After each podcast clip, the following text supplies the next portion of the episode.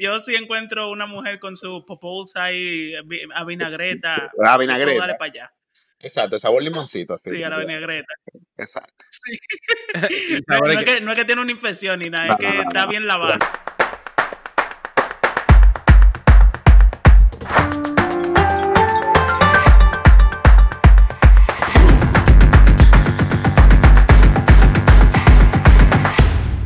Bienvenidos a un nuevo episodio de A lo Random. Aquí, como siempre, sus hosts Miguel Santos. ¿Qué lo que? Eduardo Santos, que soy yo, su servidor. Tenemos a Anderson Suárez, que lo han escuchado ya en episodios pasados. Y tenemos un invitado especial, eh, quien es el doctor Beltré. Doctor Beltré. O sea, que Anderson no es un invitado especial. un invitado, mierda. Pero, no gocen así, no gocen así de Anderson. ahí vienen, ahí vienen a tenemos dos invitados especiales, Anderson Suárez y Jorge, Jorge Beltré. El doctor Jorge Beltré, correcto. Eh, doctor, yo quiero que usted hable un poco de... Oye, dile Jorge, un consultorio. Doctor, yo quiero que usted hable un poco de... de, de, cómo usted llegó a, a, esa carrera, cómo usted decidió, quién es usted, de dónde viene, todo eso que se presente ahí una pequeña biografía. Bueno, vamos a iniciar desde lo básico. Yo soy Jorge Beltré, nacido en Santiago de los Caballeros, criado en Cotuí, Sánchez Ramírez, Santo Domingo y Dajabón. Mi papá y mi mamá son médicos, mis dos hermanos, una estudia Derecho y otro es odontólogo, ejerciendo. Cuando inicié esto de la carrera de medicina no fue por presión social ni por presión de que mis padres fueran médicos, sino que realmente fue por vocación. Eh, inicié a estudiar medicina en la Universidad Autónoma de Santo Domingo, inicialmente en, en el CURNE, ahí en San Francisco de Macorís. Luego me transferí a Santo Domingo, a la UAS, a la verdadera UAS y me graduó en el 2014. Ya luego hago ahí en mi pasantía general y inmediatamente concurso para la especialidad de emergencias y desastres en el Hospital eh, José María Cabral Ibáez en Santiago, donde me formé como emergenciólogo. Y aquí estamos hasta el momento. Ok, perfecto. Y, perdón, perdón. ¿Qué es un emer, emerciólogo? Un emergenciólogo. Emergenciólogo, perdón. un emergenciólogo es el especialista que se encarga de recibir los pacientes, independientemente sean pediátricos, ginecostétricos o adultos y adultos mayores, en la sala de emergencia. ¿Tú, ¿Tú refieres? No. Yo soy el, médico que se encarga de estabilizar y mantener vivo al paciente desde que llega la emergencia, independientemente sea la ah. patología. Ya entiendo, ya entiendo, ya entiendo, ya. Caí, caí en cuenta ya. Exacto. Ok, Mira, pues yo tengo un par de preguntas que te voy a hacer después sobre eso, porque yo pensaba que tú trabajabas como en otra área. O sea, no, no entendía bien a lo que se refería con médico general. Médico general tú eres, ¿verdad? No, no, especialista en emergencias. Ok.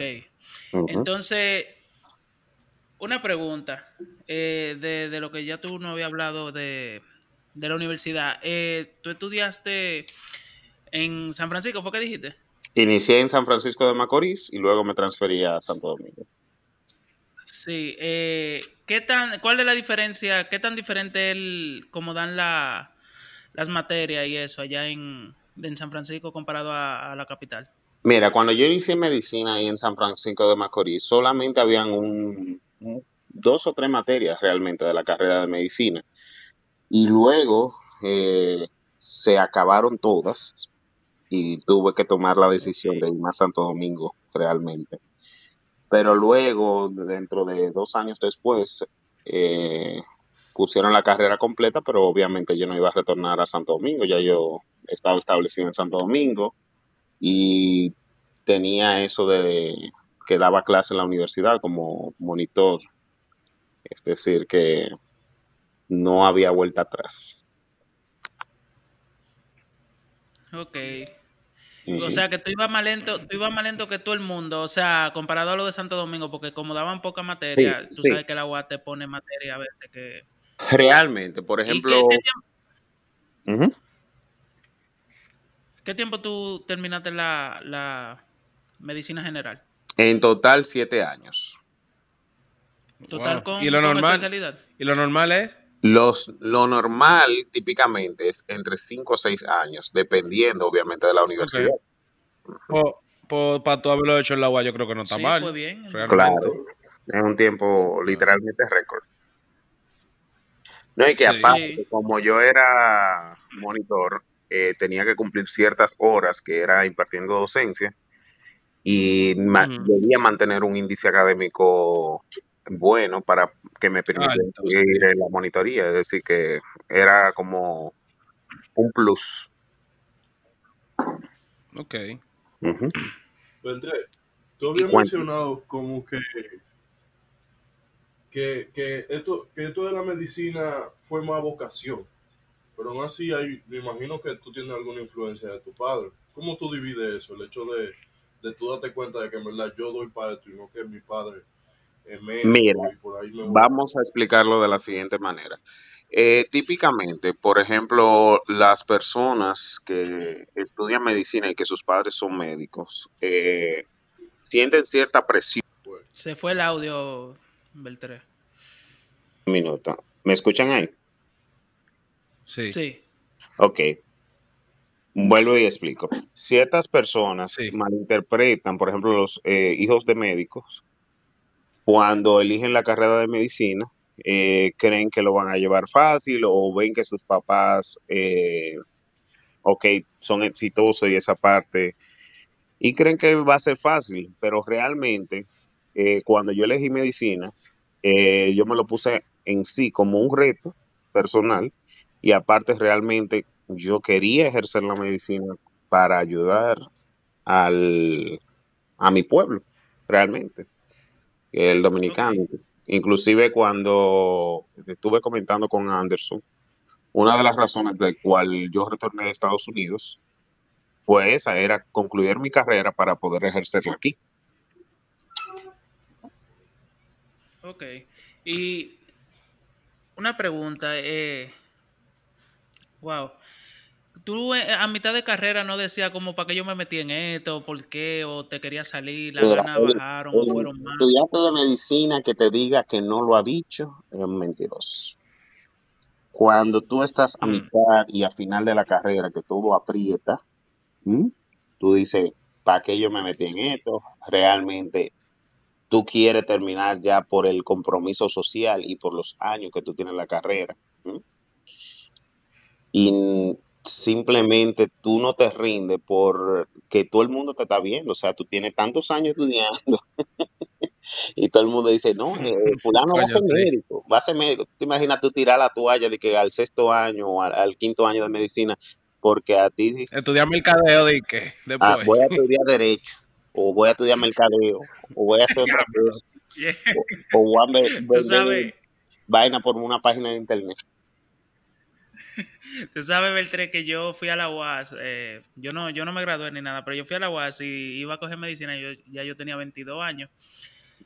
Y cuando ya yo me estaba in- inscribiendo, eh, yo dije, no, no, mira, cámbiame la carrera a derecho, hazme el favor, porque si yo me saco cuenta y, y como va la UAS ahora mismo con todos estos estudiantes, no se va a poder. Y, y fue inmediato. ¿Tú te imaginas que yo hubiera tenido 3, 4 años en la carrera y me hubiera salido? Ya lo sabes, maestro. No, pero es lo que te digo. Por ejemplo, la decisión de cada persona y hay de todo en el mundo. Por ejemplo, tú conoces personas que en medicina cogen esto porque creen que se van a hacer de dinero, eh, De pero sí. realmente si tú no haces una buena labor como médico, tú no vas a tener pacientes y aparte de ello, medicina no es para lucrarse, sino para realmente ayudar a las personas y dar todo por el beneficio del paciente. Y eso es realmente el mejor cheque que tú puedes tener. Por ejemplo, cuando tuve una Realmente, sí. por, por, por mi caso, en, mi- en lo particular, cuando a mí yo veo un paciente que llega casi moribundo eh, el mejor cheque que me pueden dar a mí es que esa persona eh, a la larga pueda salir de esa situación y me pueda decir, doctor, por usted yo estoy aquí con mi familia o por usted yo estoy aquí, puedo seguir vivo. Ese es el mejor cheque que yo puedo tener. Eso se, tiene que sentir bien, en verdad. Muy satisfactorio realmente, por eso realmente yo cogí la especialidad. No me gusta estar sentado en un consultorio, sino que me gusta ver las cosas de una manera dinámica, como es mi especialidad. Sí. Y tampoco me gusta estar parado operando. Aunque yo hago muchos procedimientos que son clínicos quirúrgicos, pero no me gusta estar en un solo sitio a la vez. Soy muy eléctrico. Y una pregunta, ¿a, a qué edad tú, tú te graduaste? Eh, si se puede saber, claro. Yo tengo, tenía 26 años cuando me gradué. Ah, pero bien. Oye, pues te Pero graduaste sí, jovencito. Pero de- con todo y maestría o, general. La maestría me gradué en el 2019, ya tenía 31 años. Ujú. No, No, pero 31. joven, bien. Sí, Ajá, bien. 31, ajá. Jorge, yo te tengo una pregunta. Yo tengo dos preguntas, pero la primera es... Viene los perdigonados, Eh. No, no, no, no, No, no, yo te voy a preguntar algo de medicina que yo realmente quiero saber que un médico me lo diga, porque no todos los días yo hablo con un médico. Claro No sé. pica en tal lado. Eso, Oye, eh, tú, tú has visto ahora di que, que la vacuna de, del corona, que ya di que está ready.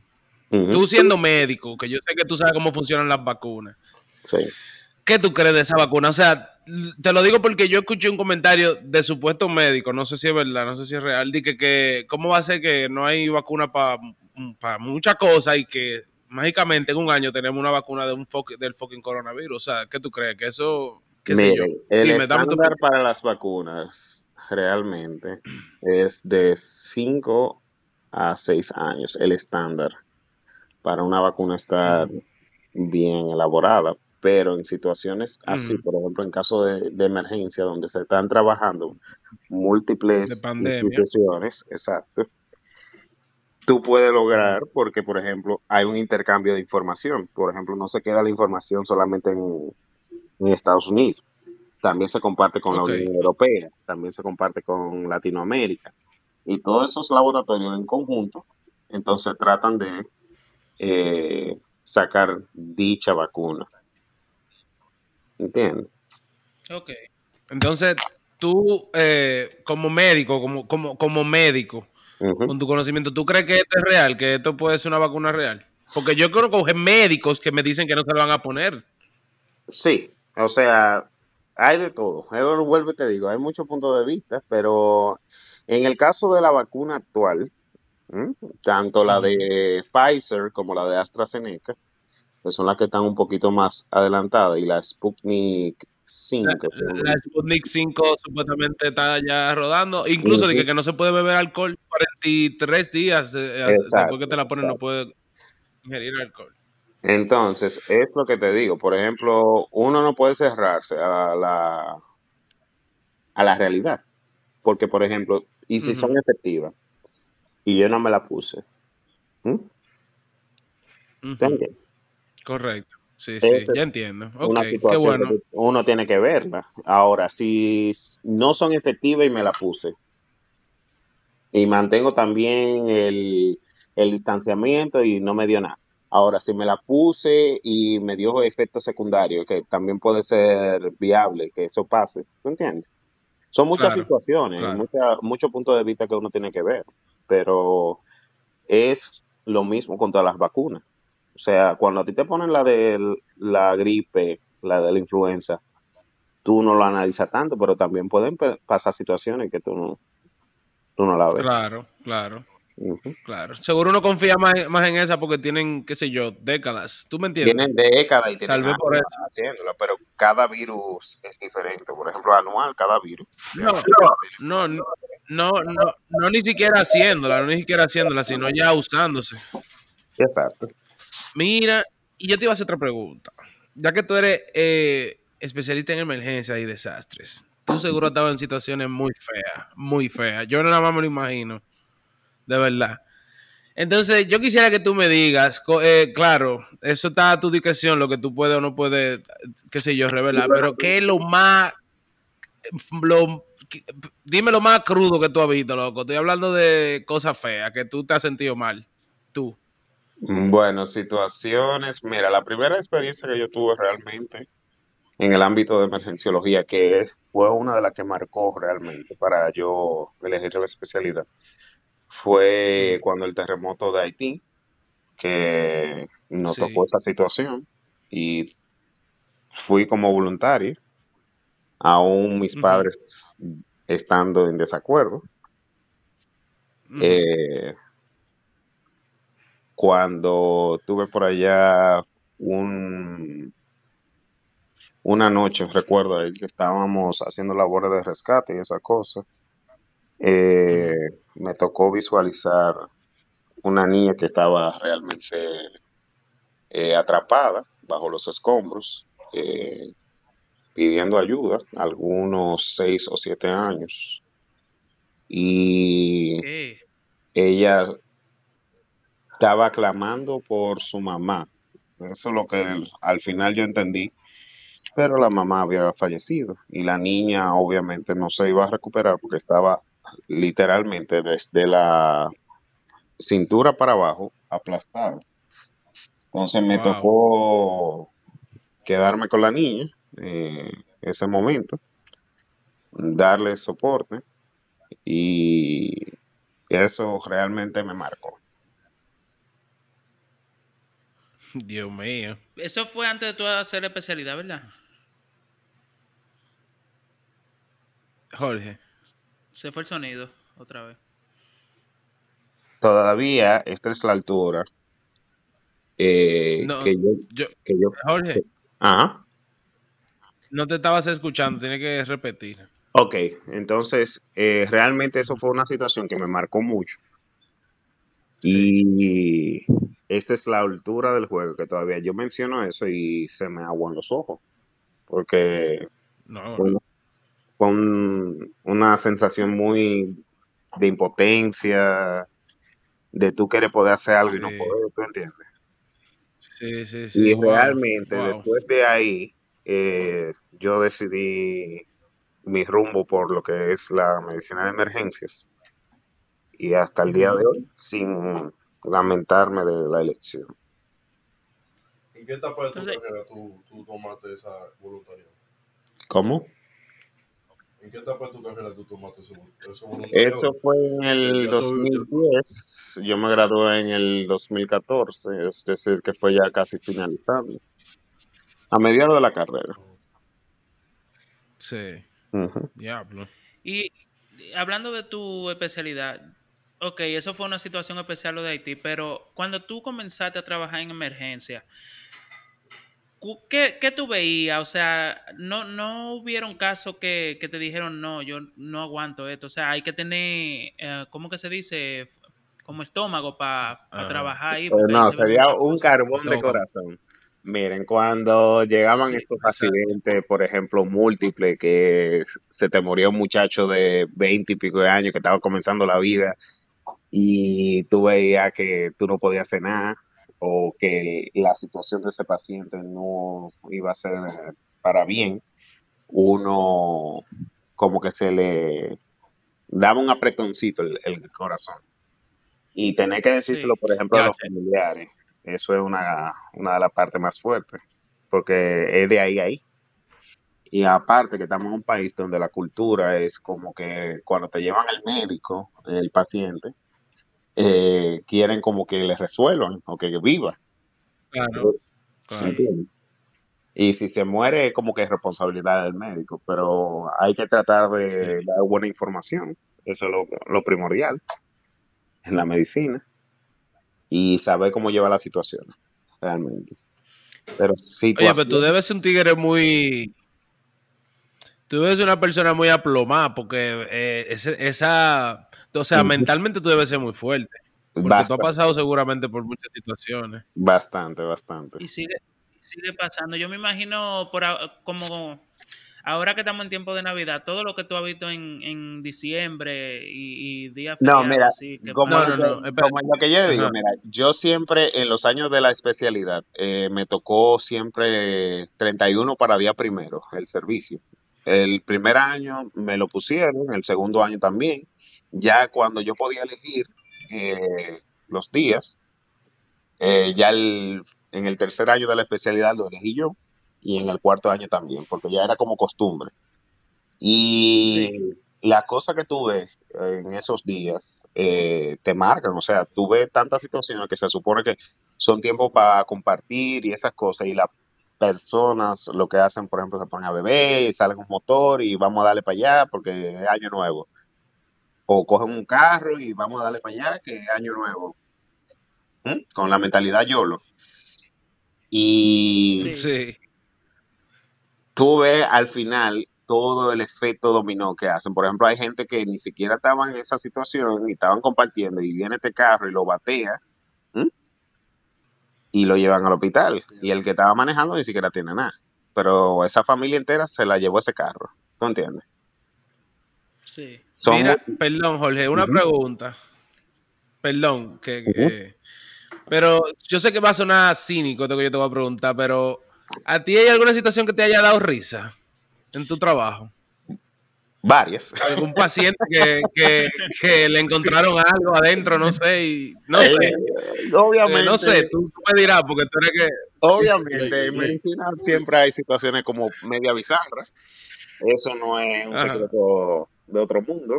Eh, inclusive hay Ujú. programas, ustedes saben, en Discovery Channel de emergencia bizarra y esas cosas. Sí. Inclusive aquí en República Dominicana pasa.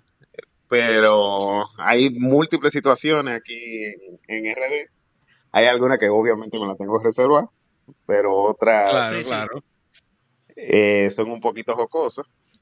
Dentro de ellas, eh, situaciones, por ejemplo, de personas que usan un medicamento para la erección siendo jóvenes, que eso es un poco Bien. Eso lo tratan ustedes, o sea, ustedes son los que tratan eso. Eh, y, y- no, El y- lo lindo del caso es que te llegan con una cara como, doctor, mire, yo quiero hablar con usted. Y tú, ok, pero ¿qué te pasó? Y, no, que yo me bebí una cosita. Y, ah, pero ¿qué cosita? Mire, yo me bebí tal cosa.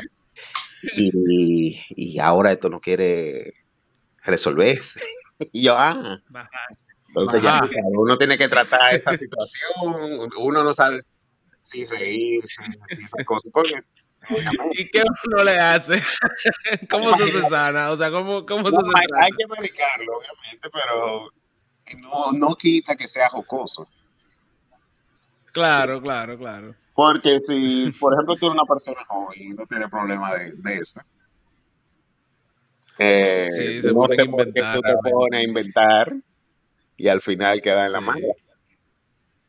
Después te asustas. No, y si la gente supiera lo peligroso de estar usando eso joven, porque eso te, da disfunción a muy, muy temprana edad. No, y hay problemas también a Sí, nivel claro. cardíaco. Porque eso, recuerden, miren, la, la historia de, de la Viagra fue descubierta en uno de los asilos donde estaba siendo experimentada. Y era un Oye. medicamento para el corazón, realmente. ¿Mm? Pero resulta y viene el caso que a los pacientitos que le estaban dando esa, pasi- esa pastillita eh, tenían erecciones. Y entonces dijeron ellos, Casual, eh, Casualmente. casualmente. casualmente, Un efecto secundario. inclusive a los pacientes que tienen, por ejemplo, insuficiencia cardíaca, eh, se le administra en situaciones que se puede administrar ese fármaco, la Viagra. Y Pero una pregunta, una pregunta, perdón que te interrumpa, pero es, sobre ese mismo tema. O sea, ¿y no han podido aislar ese efecto secundario todavía hoy en el 2020? ¿No han podido aislar una cosa de la otra? Mira, gracias. Mira. la Pfizer no le importa aislarlo, ellos saben que es efectivo. Ellos, yo me imagino que ellos dirán allá en el laboratorio, bueno, si eso es efectivo, yo no tengo que cambiar la fórmula. Yo encontré los cuartos, Sí, No, No, Yo es Si que no se vende cuando- para... ¿Eh? cuando se dieron cuenta que el efecto secundario era ese, dijeron, mira, el negocio se debió. Aquí Di que- es que vamos a buscar los Voy- cuartos, voy a más por ahí. porque dime, Ellos, ellos la usan, si es para el corazón o si es para una erección. Ya ellos tienen dos Sí, entradas y ellos saben que lo- la gente lo va a comprar para tener sus relaciones. Y, Claro. De venta lo que buscan, imagínate. Exacto. Eso es también, por Pues ejemplo, continúa. Yo, yo, como los Ajá. muchachos que toman bebidas energizantes también. Ah, que. Ay, ay. Aquí tengo yo un monster al lado mío. Mm. uno de los 24 Monsters que él compró lo tiene aquí, sí. Sí, y después están asustados que, que- le está dando un pataleo en el corazón en la noche. Yo tenía un hermano aquí, loco, y, y Yo se le metió un dolor, después pero de parece este que fue Después que de, de este podcast, a mí no me estén llamando a las 3 de la mañana. que fulano está mal. Dime, dime, ¿qué le hace la bebida energizante a los jóvenes? Real, real. Así, en tus palabras, que tú lo has visto tú. Mira, taquicardia, agitación, se pone sudoroso, pálido, casi del otro lado. Yo he visto muchachos que han llegado a la emergencia que casi del otro lado. Pero que No, hacen y- y un lo- consumo excesivo también, porque Sí. por ejemplo, y más aunándose a de- el, sí. el estrés que tienen, por ejemplo, si están estudiando, lo que sea, se ponen mal realmente. si, si Edward está buscando dónde botar la lata. Yo te, estoy viendo que Edward está como analizándolo. No, eh, te iba a Y decir yo, que y eso yo mismo sé de que Edward de los. Monster Azul, dice. No, De eso lo- mismo. Es verdad. El diablo. El diablo. Para que tú veas. Se acaba. Esos son los que mueren más rápido, ¿verdad? A- Asústate, asústate. No le mientas a tu médico. No, no, sí, eso mismo es lo que tengo ahí. Y No, déjame decirte una información que tú no sabes. Yo soy diabético. Ah, tú ves. Tú Diabetes sabes. tipo 1. ¿Te pone insulina? Eh, mira, yo tengo una confusión ahí. Sí, yo me pongo insulina. eh, a mí me, me va, eh, me sube, perdón. Ujú. Yo quiero que tú me expliques algo de eso de la diabetes. Hay médicos que me dicen que yo tengo tipo 2, otros que me dicen tipo 1. Entonces yo Vamos tengo esa ver, confusión. ¿Qué yo soy si a mí me... ¿Cuántos años tú tienes? Ajá. Yo ahora mismo tengo 26. Me lo ¿Y descubrieron a los 18. Ah, Eso es diabetes juvenil tipo 1. Ok. Wow, y cómo, wow. Sí. ¿Y por qué Sí. nadie a mí nunca me ha dicho? Y a mí, y a mí. Yo soy diabético también, y yo no sé qué es lo que yo soy. ok. Esto fue una. Anderson, ¿para dónde fue que tú me trajiste? ¿Fue por un hospital?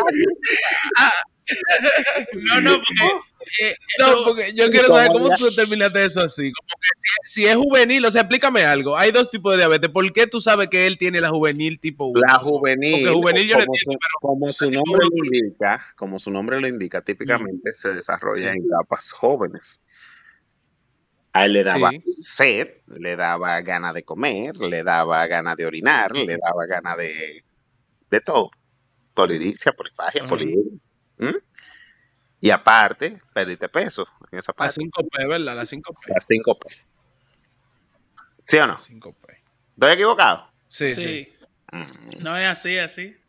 Ustedes saben que esto no es mentira. no pero es. espérate, porque yo le quiero hacer una pregunta cuando él termine. Entonces lo- el hombre usa NPH o 70 O Lantus. ¿Cómo ¿Cuál, fue? de la- ¿Cómo? cuál insulina tú usas? 70-30. Yo, Lantus, que la de la 70-30. Fusit. Ah, ok. ¿Y cuánto te pone? yo me pongo. eh, la la, doctora allá en Santo Domingo me dijo que me ponga Ajá. 20, 20, 20, 30, 50 al día. 20 en la mañana y 30 en la noche. Sí. Ujú, Pues está bien. Mira, y entonces, ¿cuál es la diferencia entre, entre ese que tiene el tipo 1 y una del tipo 2? Dime la diferencia entre tipo 1 y tipo 2. Mira, la diabetes. ¿Cómo? Eso se sana, esa vaina. Yo estoy asustado con estos muchachos. Eso se sana. No, no, no. Mira, la diabetes después tú la controlas. ¿Eh? Pero no es que se sabe. Sí, sí. Eso es lo que hay que tener claro. Por- de eso estoy claro. Exacto, porque Hay gente que está confundida con eso. Que creen que es una cosa y no es así. Pero en el caso de la tipo 1 y la tipo 2, hay que tener en cuenta lo mismo que yo te mencioné.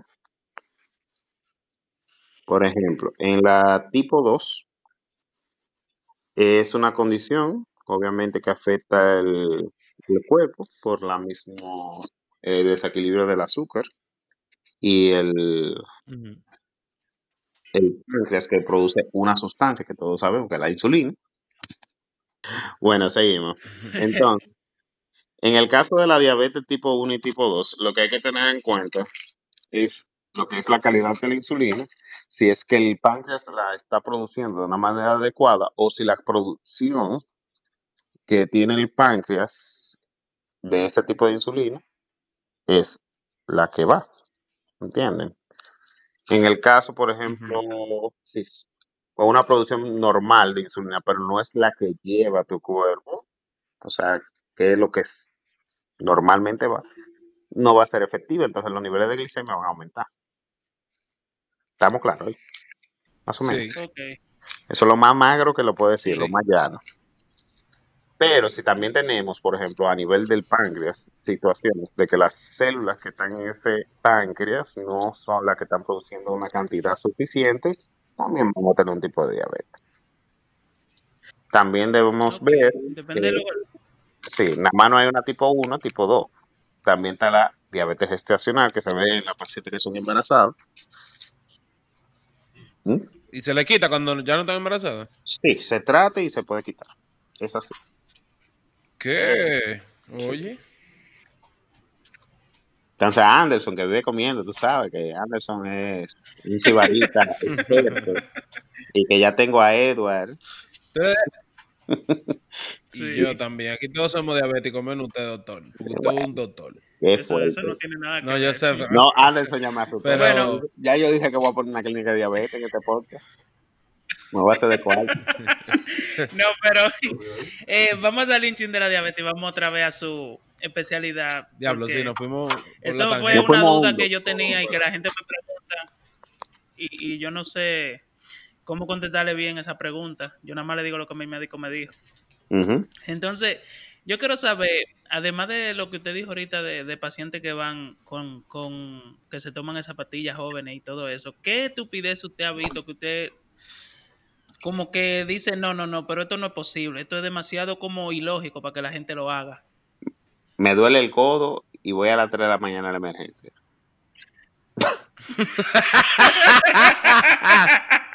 Diablo. Creyendo que era qué. Y chequea. y tú le preguntas, ¿desde cuándo te duele el codo? No, yo tengo como dos semanas. Y tú lo miras profundamente y no sabes si darle un pecozón.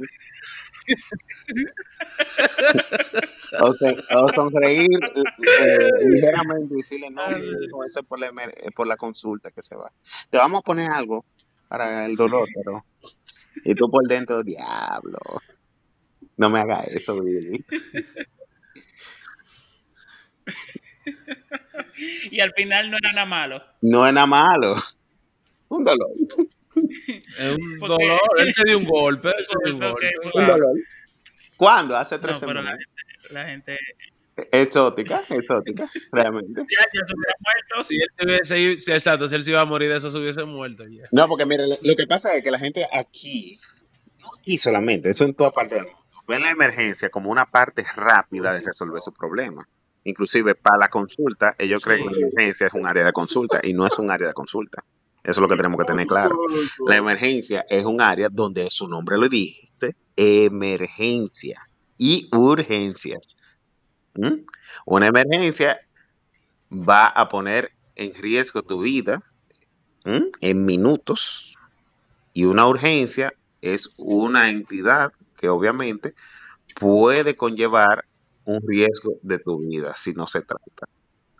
Entonces hay que tener claro esos dos conceptos. Pero hay personas que todavía no aterrizan en este 2020, casi 21, que la emergencia no es para consultar. Entonces color eh, según la escala de triaje, eh, por ejemplo, un azul o un verde, que esos son consultas que tú puedes tardar hasta 120 minutos para tratarlo. y se ofenden. Ok. Y, como, y comienzan los famosos enunciados. Ah, porque yo pago impuestos y no me atienden. Y tú te quedas, ajá. Diablo. Yo siempre digo, la persona que está realmente mala no se está quejando. Tú lo ves que se sienta y está malo. Atiende al- a la persona que está sin hablar. Si tú ves que llega un señor que se sentó ahí calladito, agarrándose el pecho, atiende a ese. No atiende a la persona que está Se boceando, está muriendo. que No tiene ese, con ese dolor ahí. Es el doncito que tiene un infarto. Tengo tres semanas con ese dolor en el codo. ¿Tú te imaginas? Mire, y, y u- eh, usted ha visto casos, bueno, yo he visto casos de que la hay um, hospitales que hasta que no le cojan el seguro o le paguen, no atienden al paciente, ya sea en emergencia o consultorio. ¿Usted qué usted piensa de eso?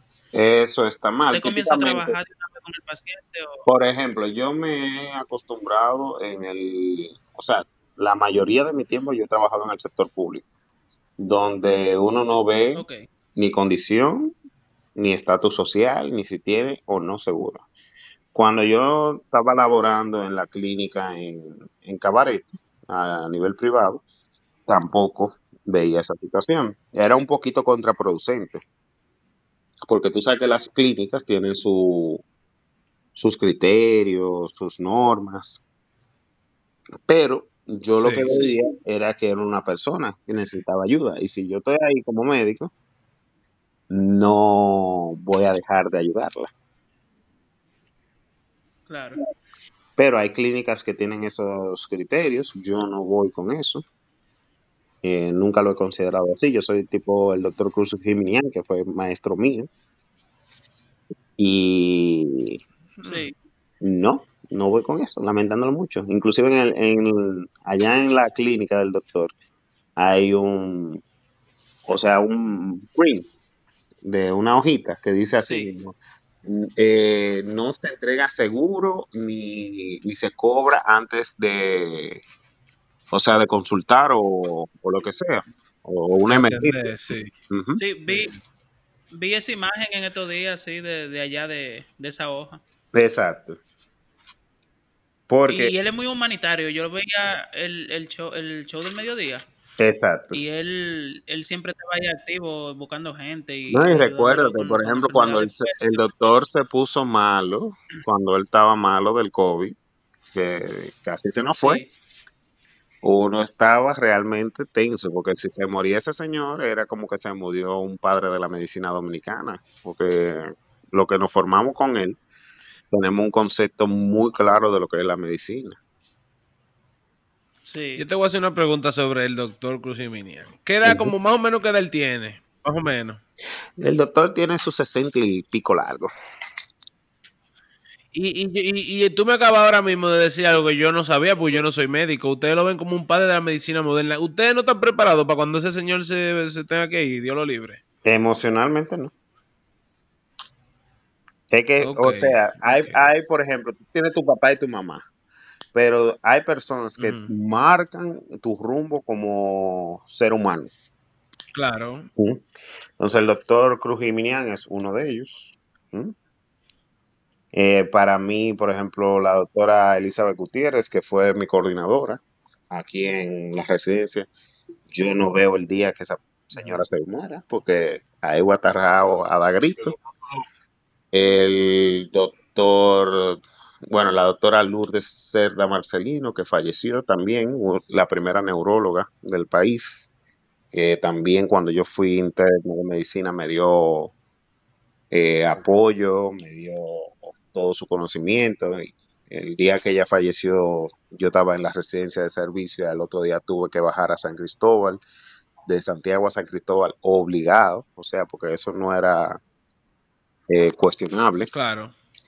También el Claro. doctor eh, Sheffer Guerra, que fue uno de los pediatras también que me formó. Y ese señor, cuando yo gané la especialidad, lo celebró como si fuera un hijo de él. y siempre me daba seguimiento, me llamaba y cuando ese señor me llamó que él estaba mal por un sangrado gastrointestinal, eh, yo recuerdo que estaba todavía en la residencia ahí, era segundo año, y cuando me llaman que el doctor está muy malo, yo pedí un permiso y fui a ver al doctor.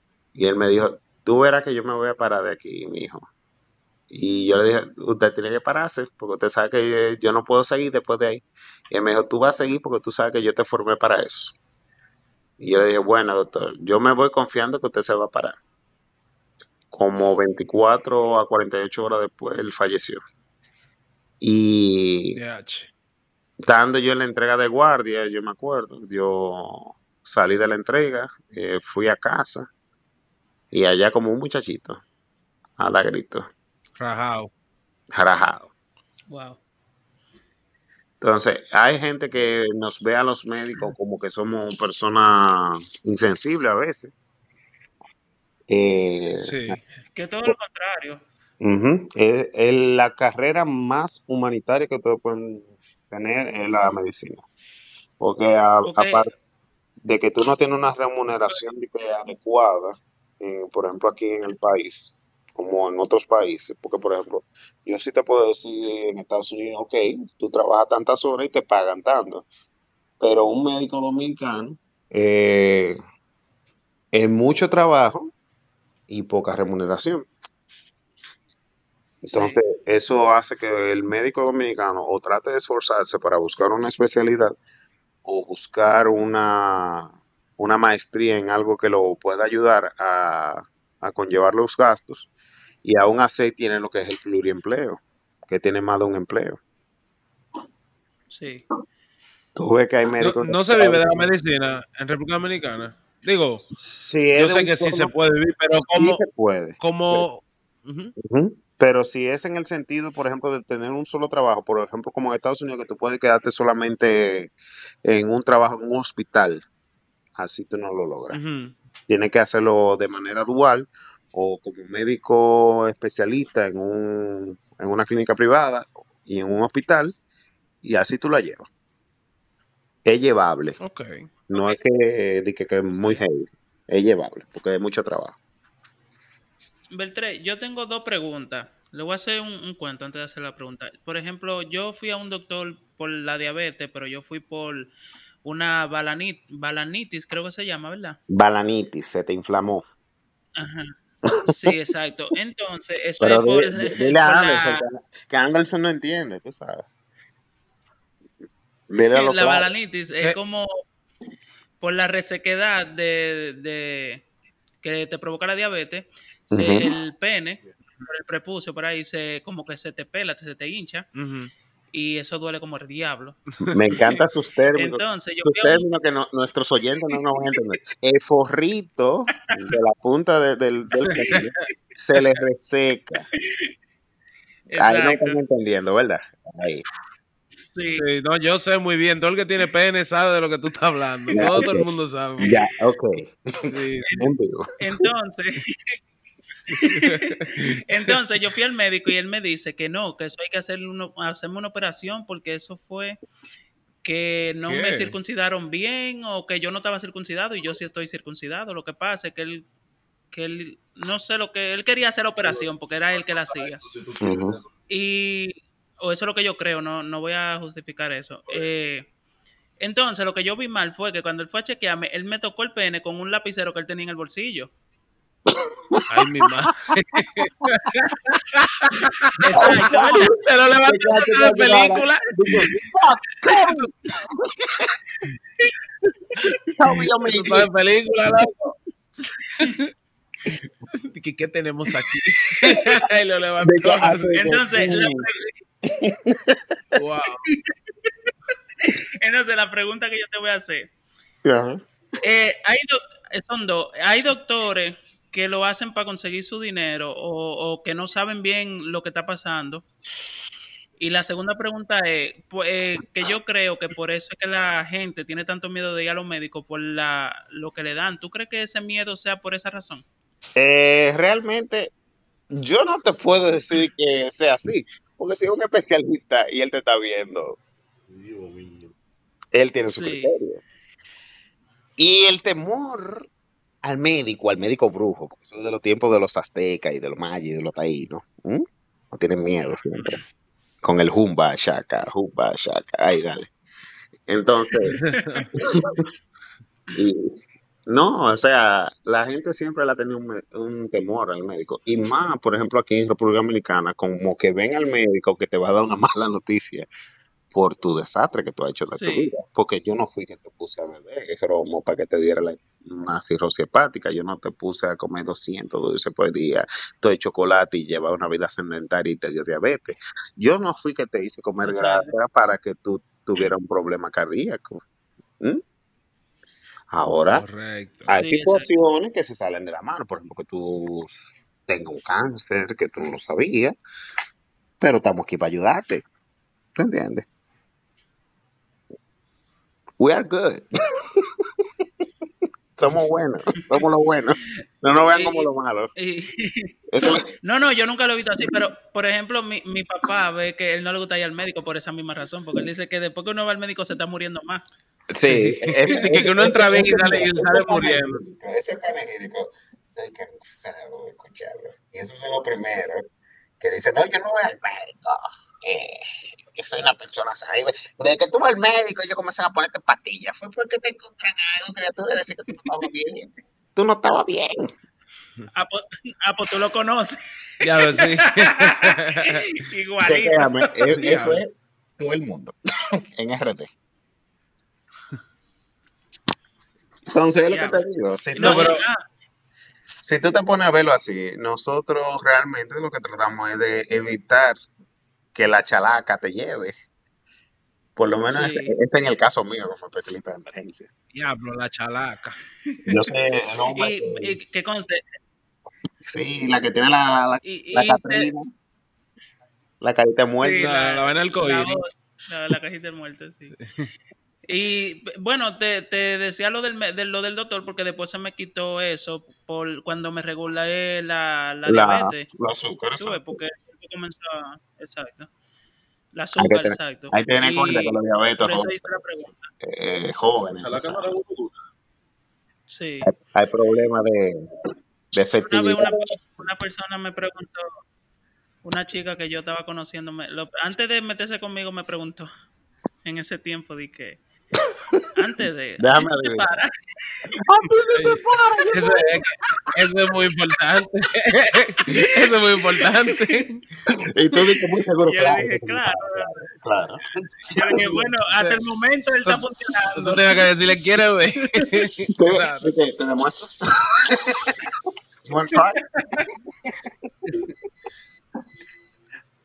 Hay, hay gente graciosa así. No, pero en realidad, o sea, Eh, en el caso de los pacientes diabéticos, presentan lo que es disfunción eréctil. no, sí, claro. Pero eh, la persona, he conocido personas que creen que porque tú tienes diabetes ya ese, Ya. ese es lo primero que te pasa de que te digan. No, no, no funciona el cirindulo. Te- te- mucha sí, gente sí. se puede sorprender, se puede sorprender. Hay casos de, de diabéticos que, que resuelven más que lo que No. están. Quedó sorprendida o, o eso me hago creer yo. Claro. Eso te hizo creer ella. Dile que te llene una Y- encuesta. de- del 1 al 5, ¿cuánto fue la calidad? Y la, yo tengo algo, una pregunta, bueno, un tema.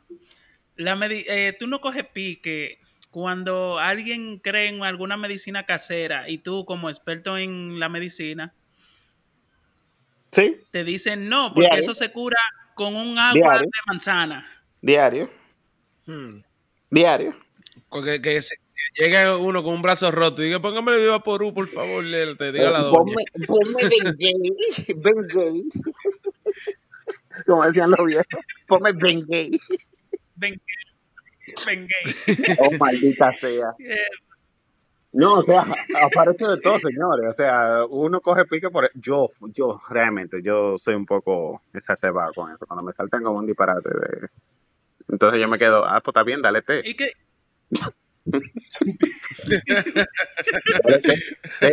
Pero día, le- para que se le quite. Pero yo supongo que cuando van a consulta eh, o, o algo directo, tú le dices, pero yo recomiendo tal cosa para que no vayan a decir, ah, no, él me dijo que le diera el té. Ay, no, espérate, que también hay unos casos exóticos, mija. Tú tienes que ser muy Ajá. claro en la explicación de esos medicamentos, porque el doctor me dijo que me la bebiera hasta hora. Y en ayuna. Y no come en el día entero. Ay, ay, ay, ay, ay, es verdad, yo no había pensado en eso. Que un doctor como que se equivoque o tal vez el paciente no lo entienda y diga que se tiene que beber una patilla a las 12 en, en ayuno. ¿Tú te imaginas? Un, compañero, un, coño- un compañero mío haciendo la pasantía, él le puso unos óvulos a una paciente y, ok, ya tenía una infeccióncita y una cosa. Eh, señores, el esposo, jocosamente, como eso era para la infección, y él tenía una gripecita que estaba botando catarro amarillo, él decidió que eso también era para eso. Y ese decidió su tratamiento de óvulo. Él llegó, a, él llegó allá, compañero mío, diciendo que le dolía la barriga. Y él le preguntó todo, le hace la historia y, le dice entonces, ¿y qué te estaba viendo? No, la esposa mía se estaba poniendo una cosa para la infección y yo me estaba bebiendo eso mismo. Y cuando él dijo esa frase, se estaba poniendo y yo me estaba bebiendo. Y dijo, ¿cómo ha sido? sí, sí, una cosita ahí. Y yo me quedé, él se quedó de que blanquito. Señor, usted no me está diciendo que usted se bebió tal cosa. Y dice, sí, eso mismo. Pues eso para la infección. Anda, diablo. Ah, pero él se, él se bebió una crema, Sí, una una- pomada. Él se bebió no, unos óvulos, mijo, vaginales. No, Unos óvulos. eso se, eso se pone ahí en la, En la panocha. Ay, mi madre, seguro te decía, yo dije, en la me siento los senos sensibles. Cuidado, censuran aquí en en Spotify. No, no, aquí en no es radio. Jorge, te voy a hacer una pregunta, loco. En tu especialidad, yo me imagino que ah, cuando una mujer está pariendo, así que se puso mala, que se le rompió la fuente llegando del Bravo, ¿a Ajá. ti qué te llaman? Tú Claro, eres- tú eres- ¿Es verdad? Entonces tú has hecho No. parto. yo te he hecho falta hasta encima de una cama de una camioneta, mijo. ¿Qué? Oye, una burra. ¿Y cómo se llaman esos niños? Ah, imagínate.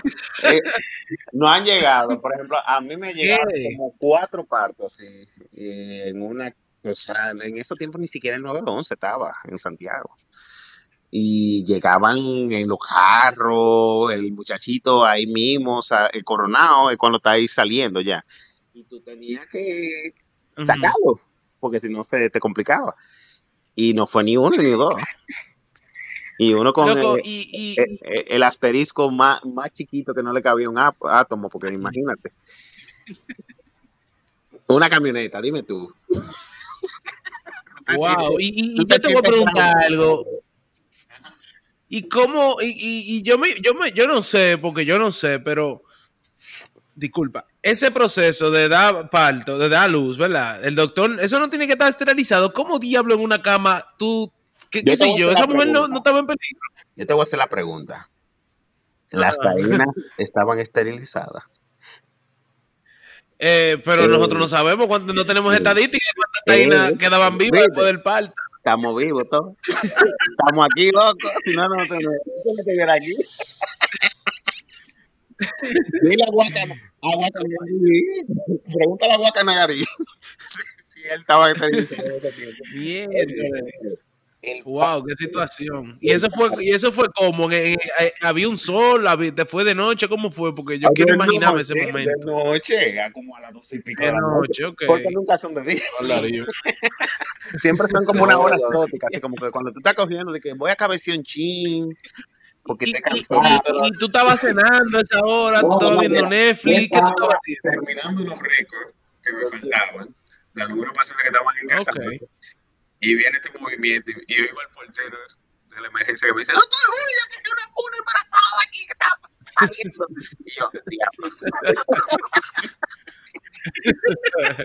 ya voy. En, e- en ese momento, that moment when, cuando tú estabas terminando el récord y llega la preña.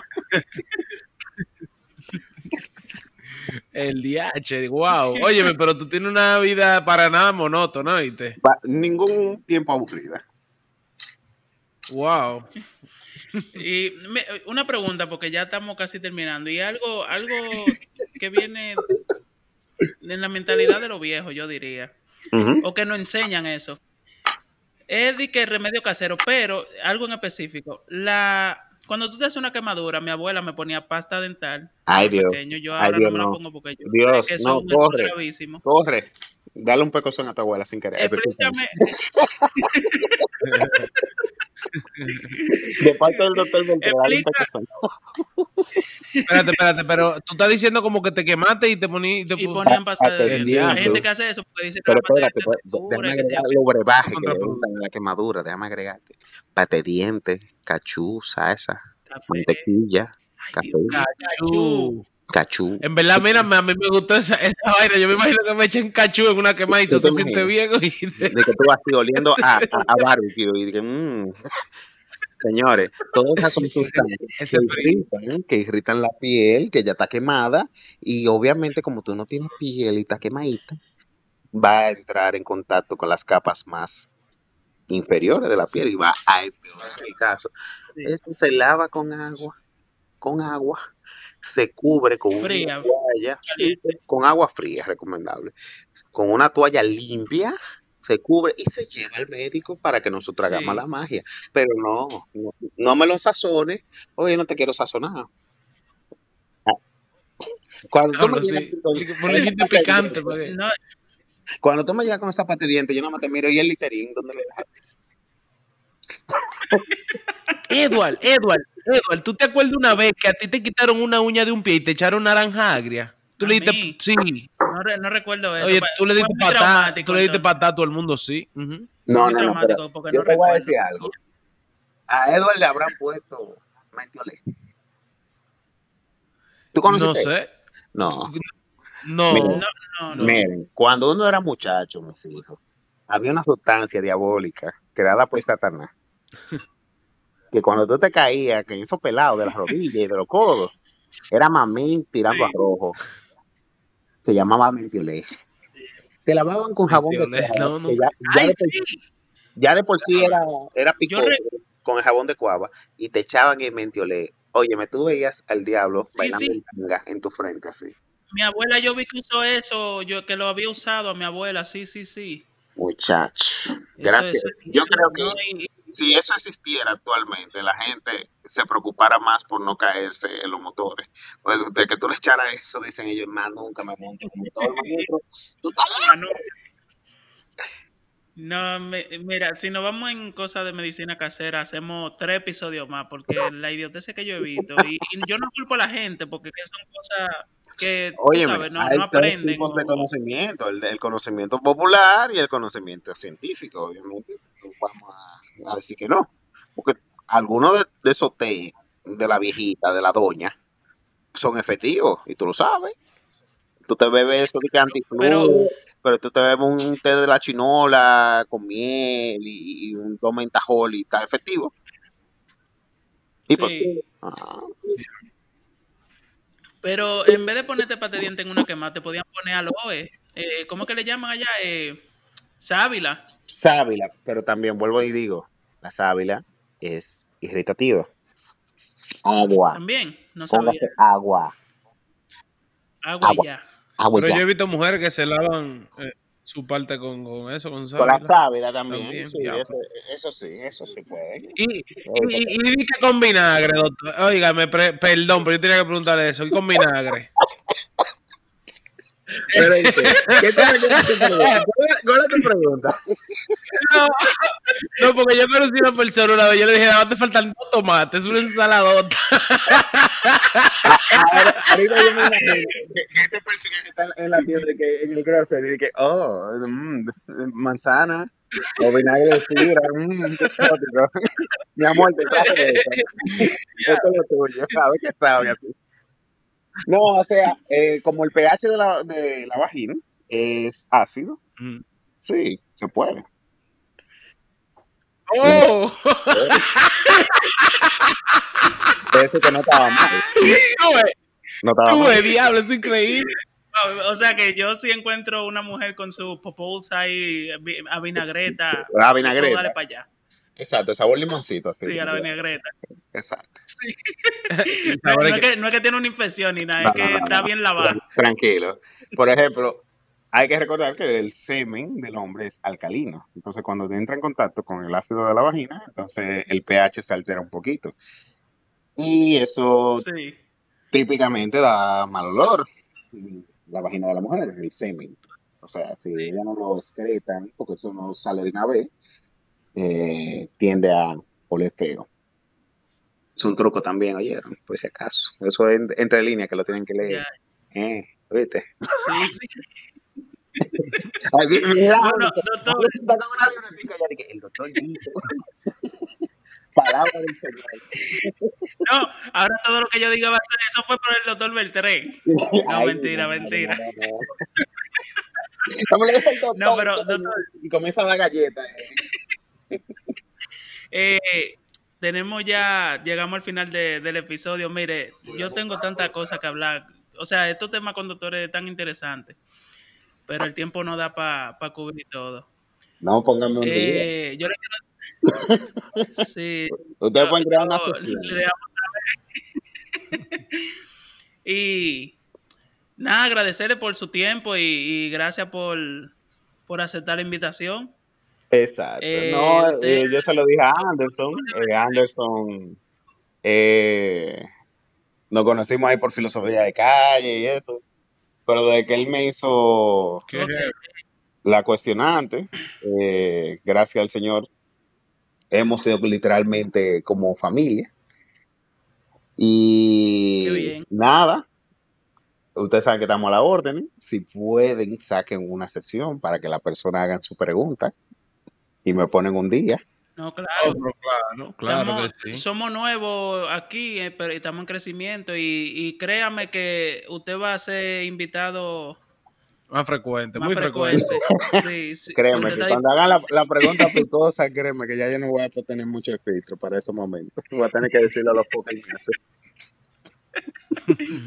Entonces, eh, usted, ¿dónde que usted está ubicado? Si ustedes lo quieren encontrar en algún lado, usted da servicio. Actualmente yo estoy en Santiago de los. Caballeros. Yo laboro en el Hospital Presidente Estrella Ureña, en el área de emergencias del hospital. En el hospital. Presidente. Estrella Ureña, en Santiago de los Caballeros. Ahí estoy laborando. Solamente laboro a nivel público, no laboro a nivel privado. Porque ya eso es una convicción mía propia. Y nada, estamos ahí a la orden para cualquier persona que necesite mis conocimientos. Y una preguntita con eso mismo. Usted da, si alguien le pregunta por las redes o por algún lado, usted le da un pequeño, Sí, sí. una Mi- pequeña consulta, un, no sé, Sí, el perfil mío en Instagram es J Beltré Curiel. Eh, el correo electrónico por igual, jbeltrecuriel.gmail.com y el número es el 829-671-0280. Ok, Anoten. anoten eso. Eh, ¿A qué hora lo pueden llamar si alguien decide llamarlo? Yo soy una persona que trabaja 24/7.